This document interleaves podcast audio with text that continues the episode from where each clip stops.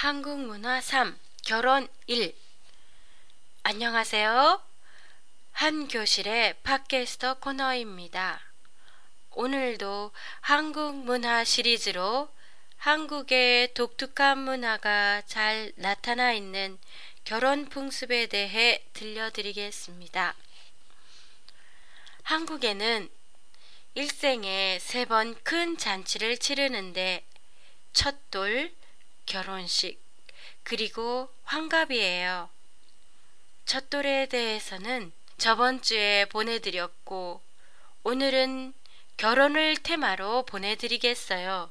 결혼한다와 같은 말로 남자 쪽에서 자주 쓰이는 말이 장가 간다 라는 표현이 있는데, 이는 장인, 처의 아버지의 집의 의미이며 옛날에는 결혼할 때 처갓집에 가서 잔치를 치르고 며칠 살다가 자기 집으로 처를 데리고 왔기 때문에 이런 표현이 생겨났대요. 반대로 여자 쪽에서는 시집 간다 라고 말하는데 시 집에 간다 라는 의미예요.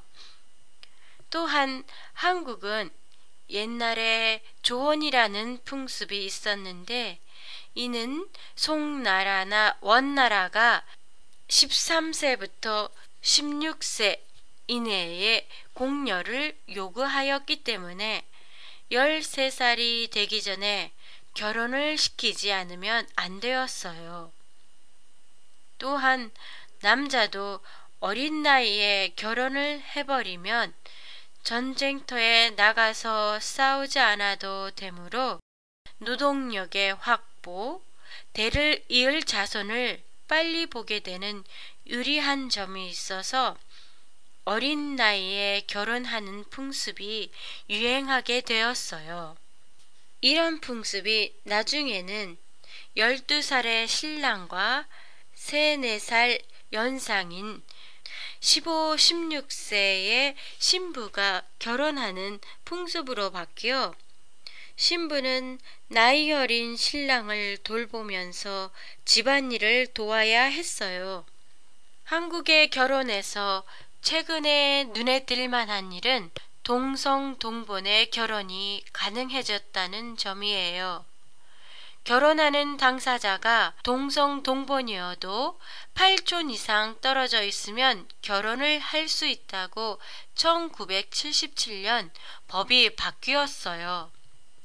법이 바뀌기 전까지는 같은 성, 같은 본관을 가진 사람들끼리 결혼은 근친상간이라 하여 금지됐었어요. 동성 동본인 사람들이 결혼을 할 때는 결혼 신고서를 내지도 못했고 아이가 태어나도 아이의 호적을 시댁 부모님의 호적에 올렸어야만 했어요. 아직도 동성 동본 결혼에 대한 의견은 많지만 시간이 지나면서 조금씩 사람들의 생각이 바뀌어지겠지요. 다음 주에도 계속해서 한국의 결혼 제2부를 보내드리겠습니다. 팟캐스터에 대한 여러분의 의견이나 감상을 들려주세요. 보내주실 곳은 한교실닷컴이에요. 다음 주에 뵙겠습니다. 안녕히 계세요.